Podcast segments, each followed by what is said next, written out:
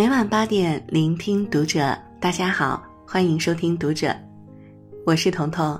今天为您分享的文章是来自念一的《半桶水》。关注读者新媒体，一起成为更好的读者。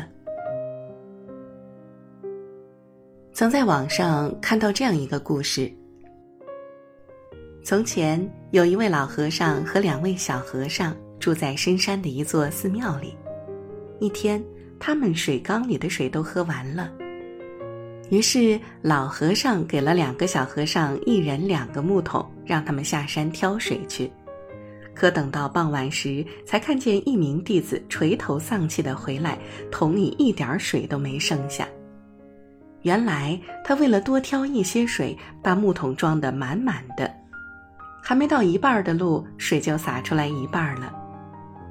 因为路面被水打湿，这位小和尚也因此滑倒，剩下的水也全部洒了出来。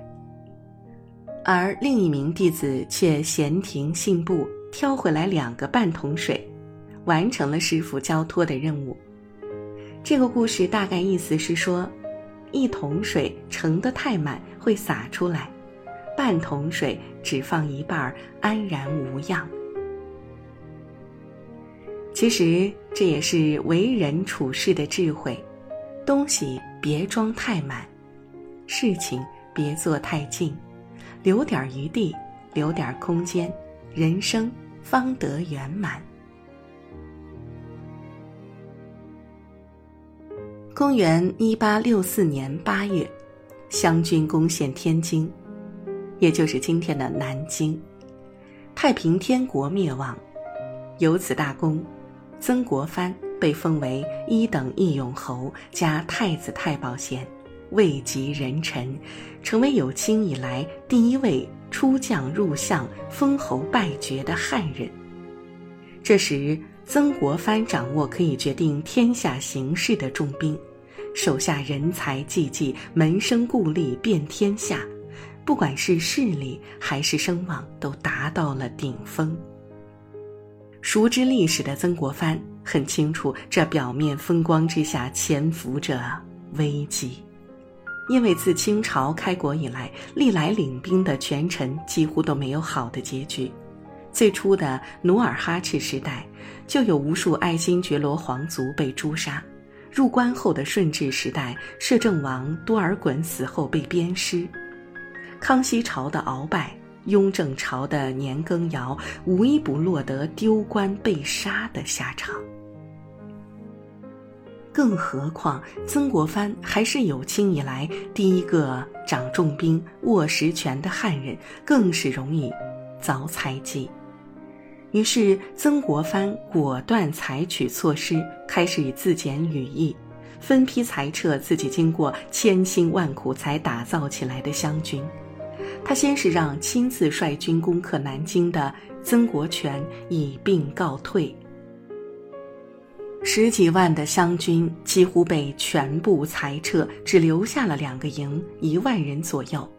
而曾国藩也因此举得到了满清朝廷的信任，化解了一场危机。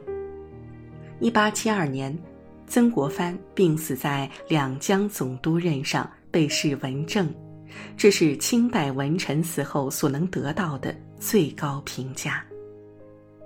坚持做人既满原则的曾国藩，落得了一个好的结局，生荣死哀，善始善终。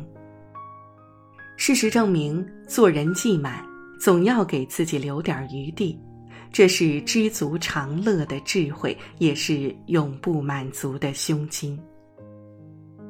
盛极必衰，物极必反。追求最美好的目标，但又不希望完全达到目标，才能永远保持进步和上升的态势。我们始终都要记住这样一句话：做人未满的状态，才是最完美的人生。曾听我朋友瑶瑶。讲过他老家一个亲戚的事情。瑶瑶的亲戚是村里唯一一个做生意算是比较成功的，不仅在市里买了房，还买了小车，所以他亲戚每次回到村里，就仿佛自己高人一等，眼高过天的样子。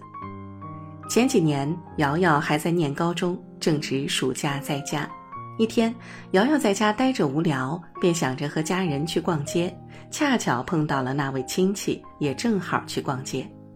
瑶瑶就顺便打了声招呼，没想到她的那位亲戚以为瑶瑶想要坐他的顺风车，便冷哼了一声。说：“哼，这么热的天气，你们是打算走着去上街呀？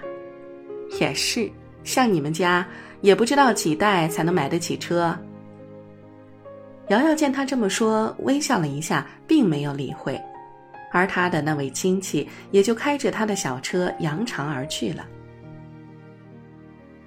没过几年，瑶瑶很快就大学毕业了，家里的几个兄弟姐妹也去工作了。生活也逐渐好转，他家从老家搬到了市区，也买了小车。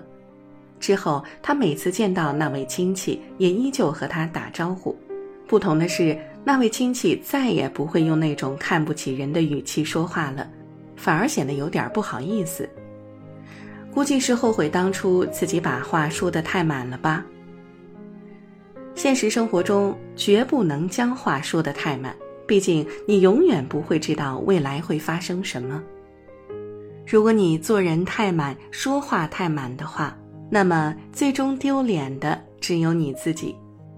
正所谓“满招损，谦受益”，越是低调的人，越能成大事儿；越是傲慢的人，越让人从心底所不齿。这个世上最幸福的人，不是家财万贯的人。而是欲望永远比财富少一块钱的人。人活一世，记住不要太满，待人保持谦逊，行事把握分寸，说话留有余地，处事淡泊从容，如此才能获得幸福的真谛。与朋友们共勉。好了。这就是今天为您分享的文章了。喜欢我们的分享，欢迎给我们留言。我是彤彤，我在山东向您说晚安。